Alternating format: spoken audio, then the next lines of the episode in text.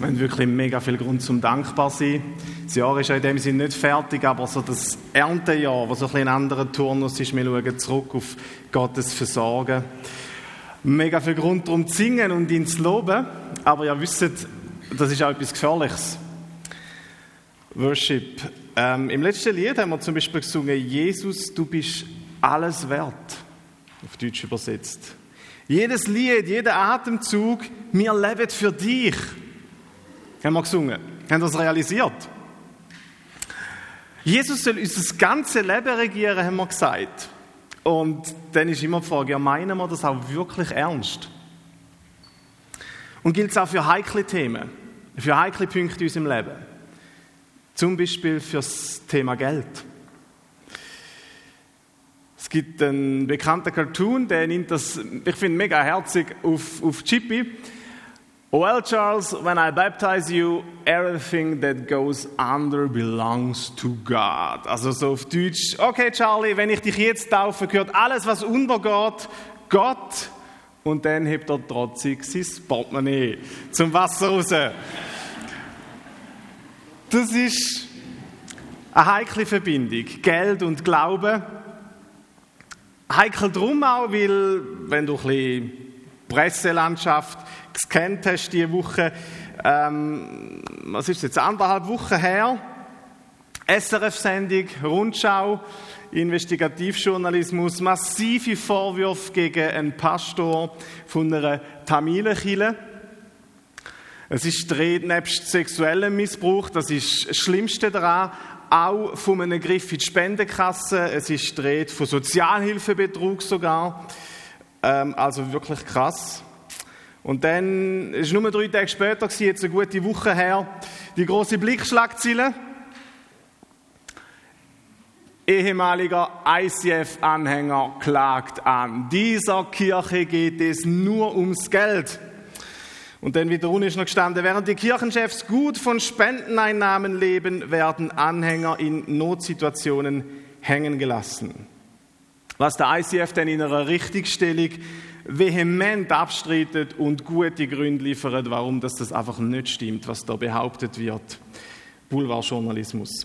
Aber so die Skandal, richtige Skandal, berechtigte oder dann einfach Verleumdungen, wie jetzt in dem Fall wahrscheinlich Kinder, die nähren doch einfach das typische Image von der Freikirche, so das Klischee, wir meinen zu wissen, die haben es eh nur auf meinen Klotz abgesehen, oder? Das ist nur, die wollen nur der Zehnte von meinem Einkommen.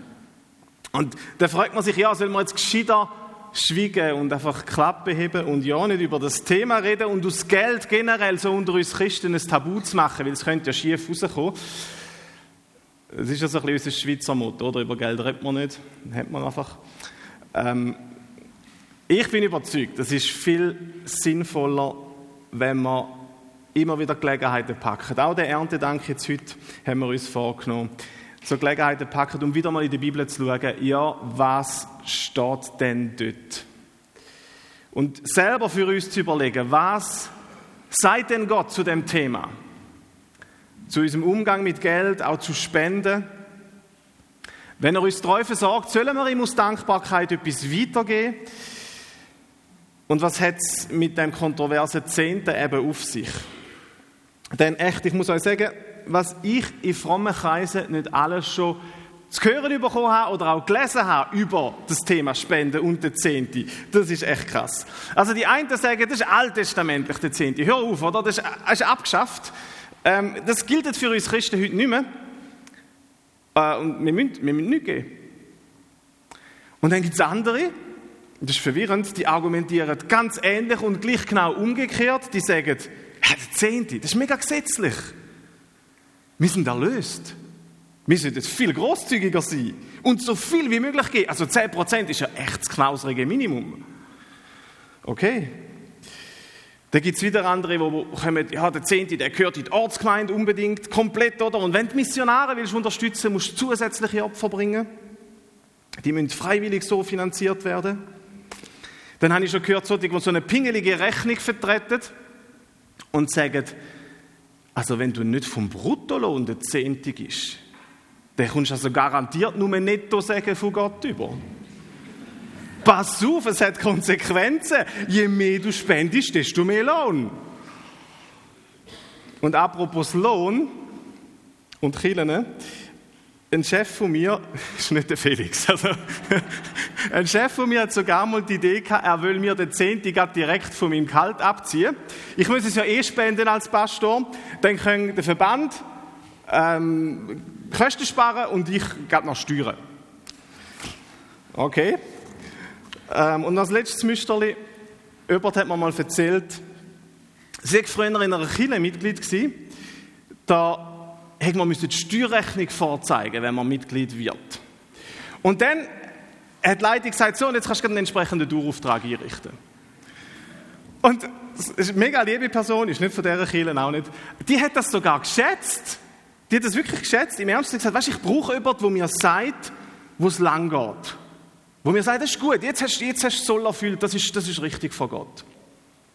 Ihr seht so ein bisschen, es gibt wirklich nichts, was es nicht gibt bei dem Thema. Aber Fakt ist, dass Jesus, Jesus häufig über Geld geredet hat. Und er hat sehr offen über Geld geredet. Er hat über das Angehen mit Geld geredet, mit Reichtum, über Vorsorge, über Geiz, unser Herz, über Schulden. Er hat über Sparen geredet, über Gier, Querbeet, alles ist vorgekommen bei ihm. Und manchmal habe ich so beim Lesen der Evangelien sogar fast das Gefühl, hätte eigentlich nicht Zimmermann, nicht Bauarbeiter gelernt, sondern vielleicht eher Banker oder Buchhalter. Es ist ihm so wichtig es kommt so viel vor, es ist relevant für ihn. Er hat äh, keine Scheu gehabt, so vor dem weltlichen Thema, vor dem Bösen. Es war für ihn etwas total Geistliches gewesen, über Geld nachzudenken. Für Jesus ist klar in Geld steckt so viel Potenzial drin, wie wir Gott lieben können, wie wir unsere Liebe ausdrücken zu Gott, so wie wir mit dem Geld umgehen. Und wie wir auch können andere Menschen die Liebe von Gott erfahren lassen mit unserem Geld. Das ist ein geistliches Thema. Aber es ist ein Thema, das auch total ambivalent ist, kommt in der Bibel raus. Geld kann sich zu einer Konkurrenz zu Gott entwickeln. Geld kann sich zu einer regelrechten Sucht entwickeln, die einen Haufen Schaden anrichtet in unserem Leben bis hin, dass man Diebstahl beginnt oder dass man verschwendet und Sachen machen, die nicht gut sind. Also ihr seht, es kommt mega fest darauf an, wie du und ich mit Geld umgehen. Und Jesus hat mal gesagt, in Lukas 16, 11, wenn ihr im Umgang mit dem ungerechten Mammon nicht treu seid, wer wird euch dann die wahren Güter anvertrauen. Wenn ihr im Umgang mit dem ungerechten Mammon, er meint, das ist große Gefahr und man kann auch viel Schlimmes machen mit Geld, wenn ihr mit dem nicht treu sind, wer wird euch dann die wahren Güter anvertrauen? Das ist so eine krasse Aussage. Verstehst du, was das bedeutet? Das heißt, die Art, wie wir unser Geld verwalten, ist ein Testlauf dafür, für Gott, ob er uns auch Geistliches, ob er uns auch Himmlisches tut, geben, aushändigen. Geistesgaben, äh, Vollmacht, Berufungen, Verantwortung in seinem Reich, Verantwortung sogar in der Ewigkeit. Für Gott kann man das nicht voneinander trennen. Und darum, jetzt, lass uns wirklich schauen und bewusst nur im Neuen Testament zu schauen, dass wir das schon mal geklärt haben, äh, ob es für uns relevant ist oder nicht. Bewusst nur im Neuen Testament schauen. Was erfahren wir über den Zehnte, über das Spenden? Und ich finde, wir finden überraschend heraus, Jesus bestätigt den Zehnte. Also auch im Neuen Testament. Ich möchte lesen in Matthäus 23, 23, wie er mit den Pharisäern am Schimpfen ist. Und sagt, wehe euch, ihr Heuchler, ihr gebt noch von Gartenminze, Dill und Kümmel den zehnten Teil, lasst aber die wichtigeren Forderungen des Gesetzes außer Acht. Gerechtigkeit, Barmherzigkeit und Treue. Das eine hättet ihr tun und das andere nicht lassen sollen. Und das finde ich erstaunlich. Jesus stellt mal, das ist nicht so erstaunlich. Er stellt zuerst einmal klar, hey, es gibt Wichtigeres wie der Zehnte zu spenden. Sagen wir, jawohl. Und dann sagt er, du kannst noch so gewissenhaft den Zehnte berechnen. Du kannst sogar Basilikumblättchen vor dem Küchenfenster zählen. Solange du keine Nächstenliebe praktizierst, ist es nur eine Farce. Es fehlt der springende Punkt in dem Ganzen inne. Und dann kommt es eben, und Jesus zieht erstaunlicherweise nicht das Fazit, also vergiss den Zehnt am besten und konzentriere dich auf Freundlichkeit und Hilfsbereitschaft. Nein, er bestimmt, mach beides. Du keins vernachlässigen. Und dann kommt die Frage, ja, wem sollen wir denn spenden? Wohin sollen wir spenden? Jesus erwähnt in der Bergpredigt einerseits Matthäus 6,2, wenn du zum Beispiel den Armen etwas gibst, dann sagt er, mach's ihm. Keime, du nicht blöffen damit. Also er setzt voraus, wenn du etwas gibst, ähm, dass wir als Bürger von seinem Königreich bedürftige Menschen unterstützen tun. Wir müssen nur mal an die Ackerverkäufe der ersten Christen denken. Wie sie Land verkauft haben, wo sie nicht gebraucht haben, und das eingespendet haben in die Gemeinde von Jerusalem. Andererseits zitiert der Paulus Jesus mit dem Verweis aufs Alte Testament. Was macht er jetzt da? Er schreibt der Christ in Korinth: Wisst ihr nicht, dass alle die im Tempel Dienst tun, von den Einkünften des Tempels essen und alle, die am Altar Dienst tun, ihren Anteil von den Opfergaben erhalten. So hat auch der Herr angeordnet, dass die, die das Evangelium verkündigen, auch vom Evangelium leben sollen. Also was wir da sehen, das Neue Testament kennt beides. Es kennt das persönliche Geh für notleidende Menschen. Und es kennt aus Investieren in Kiel, das Freistellen von Menschen für den vollzeitlichen Dienst. Dass Gottes Reich kann wachsen. Und es scheint darum, das hat es ein bisschen provozierend und, und so einseitig jetzt dargestellt, es scheint darum, unter dem Strich so einfach auszusehen. Oder wenn du so ein Typ bist, der sich wünscht, hey, wie die Frau da, sag mir einfach genau, was ich erledigen muss, dann kann ich so eine To-Do-Liste als Christ abhökeln und dann weiß ich, ich habe genug gemacht und alles ist Paletti. Und wenn wir das so fragen, dann könnte man ein bisschen vereinfacht sagen, ja, voilà, Gott verlangt die Zehnte, also tun wir abzählen, oder? Und dann macht das dann 10 Prozent. Easy. Und das gehen wir weiter. Fertig. Wir haben unseren Kind, weil wir sie auch wirklich möchten ermutigen, zu dem sogar extra so Kessel geschenkt, wo es ein extra Fach hat für Kille für andere Menschen, um sie wirklich zu ermutigen, hey, denk doch da, möchtest du von deinem Sackgeld etwas schon weitergeben und das üben? Aber es gibt ein ganz großes Aber. Und das ist der zweite Teil. Jesus relativiert der Zehnte nämlich auch ganz stark. Wir stehen neu in einem freiheitlichen Verhältnis zu Gott. Jesus erklärt uns durch den Paulus in 2. Korintherbrief. Gott hat uns befähigt, Diener des neuen Bundes zu sein. Des Bundes, der nicht vom Buchstaben, sondern vom Geist gekennzeichnet ist. Es geht eben genau nicht darum, dass wir einfach stur irgendwelche Regeln befolgen. Auch wenn das ein bisschen widersprüchlich tönt. Jesus möchte viel mehr durch den Heiligen Geist dein Denken prägen. Er möchte in deinen Lebensstil einkommen, in dein Ganze. Damit dein Herz in seinem Takt schlägt.